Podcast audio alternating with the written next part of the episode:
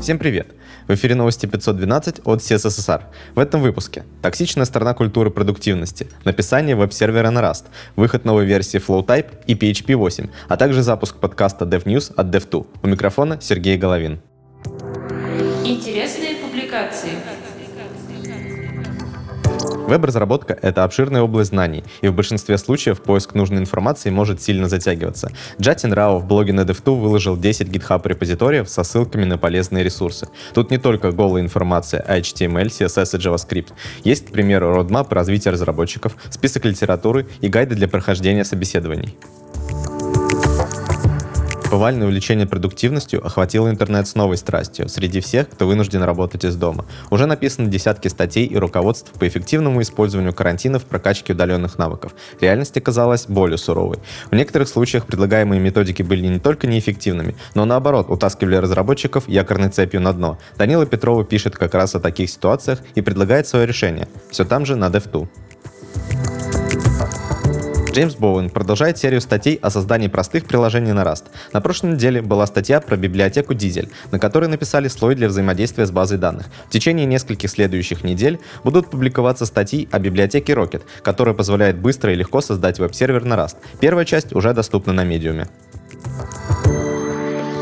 В 85-м Chrome появится новое свойство Content Visibility. Это свойство позволяет браузеру пропускать стадии Layout и Painting при рендере указанного элемента, если он находится за пределами viewport, что по сути делает механики ленивой загрузки и рендеринга еще более эффективными. Больше подробностей с примерами в статье Уны Кровец и Владимира Левина в блоге на WebDev. Безопасность на каждом этапе. Майя Кочаровский рассказывает, как строится игра в зависимости в GitHub и как анализ этого графа помогает ботам автоматически делать pull-реквесты с фиксами уязвимостей в вашей репозитории.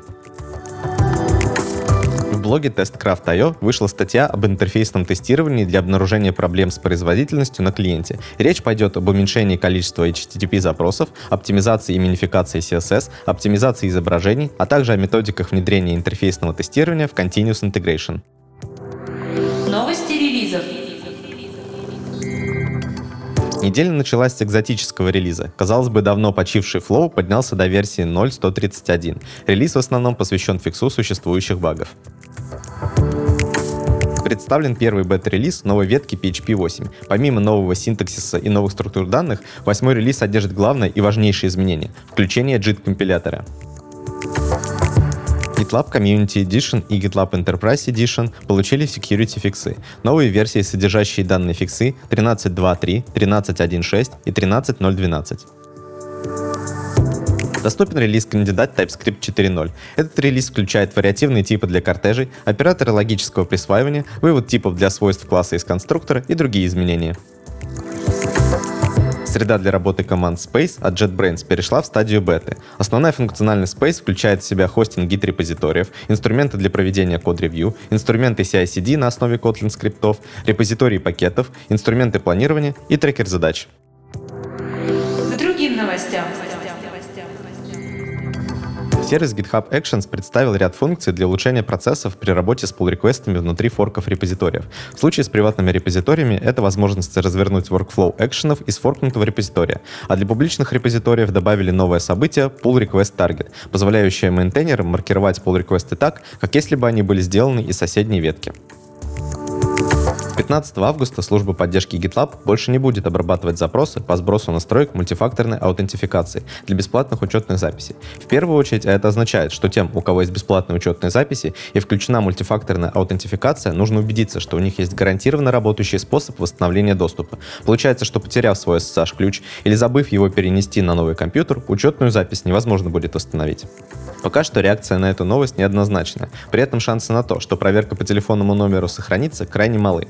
На форуме GitLab уже создана соответствующая ветка для обсуждения и предложения своих идей по добавлению функций для альтернативного восстановления доступа.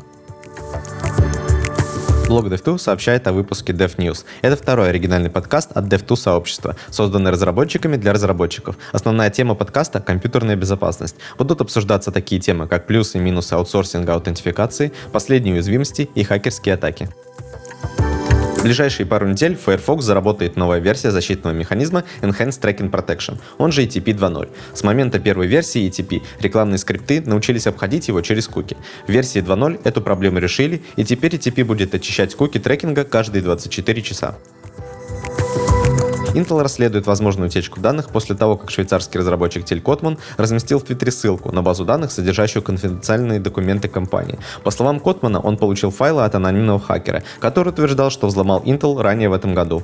Опубликованная база содержит технические документы, презентации в формате PDF и схемы Intel, включая Tiger Lake, семейство чипов, которое должно появиться в следующем месяце.